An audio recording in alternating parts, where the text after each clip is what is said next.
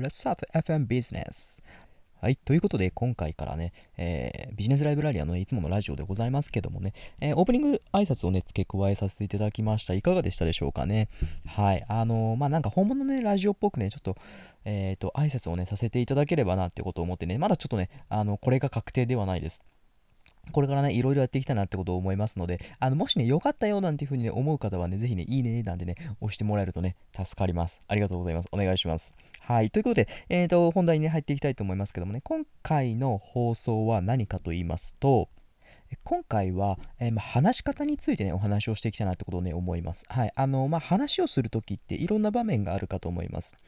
例えば、まあ、このラジオ配信でもそうですし、えー営業するときの話の仕方、会議で資料をね、提案するときのね、はい、話の仕方、いろいろあるかと思います。今日はその話の仕方についてお話をしていきたいなってことを思います。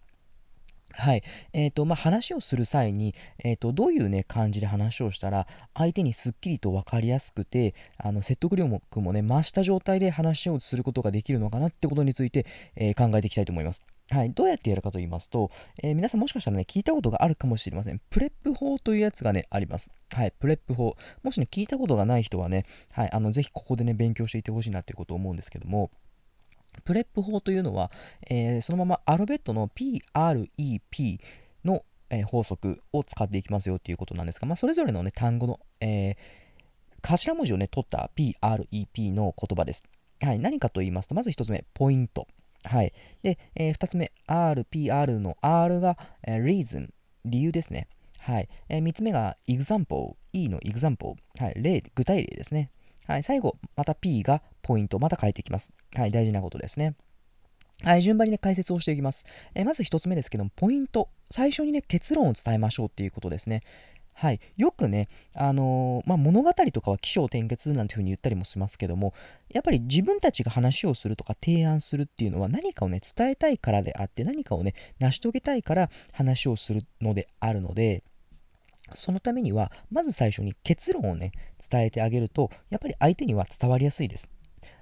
こうですってね、やっぱりね、言うのがね、大事なんですよね。はい。で、その後に、えー R、PR の R ですね、reason、はい、理由ですね。理由を伝えるのがね、大事です。その、えーそうしたいと思う自分の理由、もしくは、あの、それがね、できるよっていうことの理由ですね。はい。理由を持ってくることによって、えっ、と、まあ、因果関係をね、つかむことができますよね。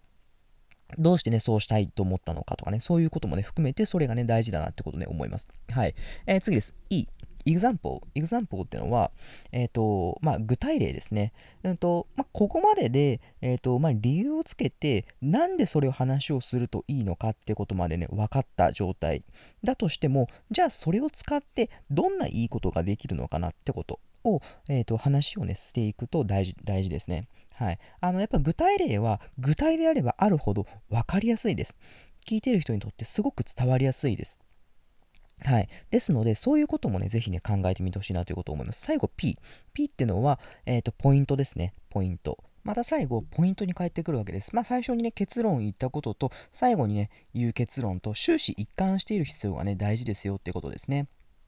で、例えばこれを使った例がこちらになります。まあ、例えばですけども、えっ、と、まあ、私ね、実は、あの、バイトでね、あの、プリンターの販売をやったことがあります。はい。なので、こんなような感じでね、話ができます。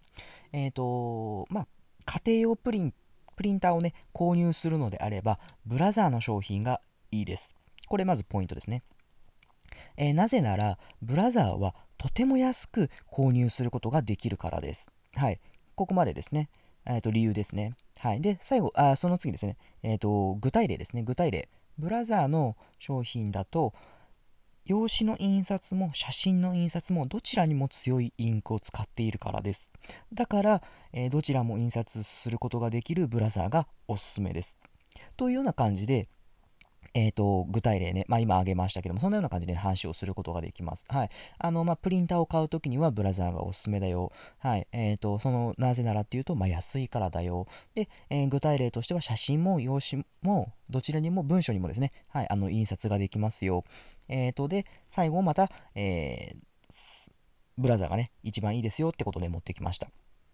で、ここまで聞いていただいてね、あの、ああ、なるほどなってね、思っていただいた方ね、あの、OK だと思います。はい。で、もし、これにさらに付け加えるんであれば、さらに説得力を増すこともできます。はい、どのように増すのかと言いますと、えー、皆さんもしかして国語の時間でね、情報なんていうね、言葉をね、覚えたかもしれません。情報っていうのは、相手に、えっ、ー、と、一つね、譲るよっていうような、ね、感じですね、ニュアンス的には。はい。で、じゃあ、例えば今の話で言うとね、どうなのかっていうと、えっ、ー、と、じゃあ、まずね、えっ、ー、と、ポイントから、えー、ブラザーの商品がおすプリンターのおすすめです。えなぜなら安いからです。えっ、と、用紙や文章、文章や写真もどちらもね、印刷が可能だからです。でも、そんだけ安かったら、え結局、早く悪くなっちゃうんじゃないんですか？いや、でも実は、えー、そのブラザーの写真や文章、印刷ができますけども、えー、インクも安く買うことができますし、そのインクも長持ちさせることができるのがブラザーの強みです。なので、ブラザーがおすすめです。というような感じで、はい、な、あの、やっぱり悪くなっちゃう、早く悪くなっちゃうんじゃないのっていうようなね、そんな、え、ー、と、まあちょっとね、こちらの弱いところにね、疲れたような質問をされたことを前提で返してあげる。うん、なので、そうしたような話を、えっ、ー、と、まあ、一つね、うんと、まあ、よく言いますよね、100歩譲る抵抗だよとかって言ったりしますけど、まあ、そういうような感じで、えっ、ー、と、相手に、うんと、多分ここ疲れそうだよなっていうふうに思うところを、あえてこちらから先に提案しておく。はい、これによって、ああ、なるほどなって、さらに理解が深まるんですよね。納得させることができるんですよね。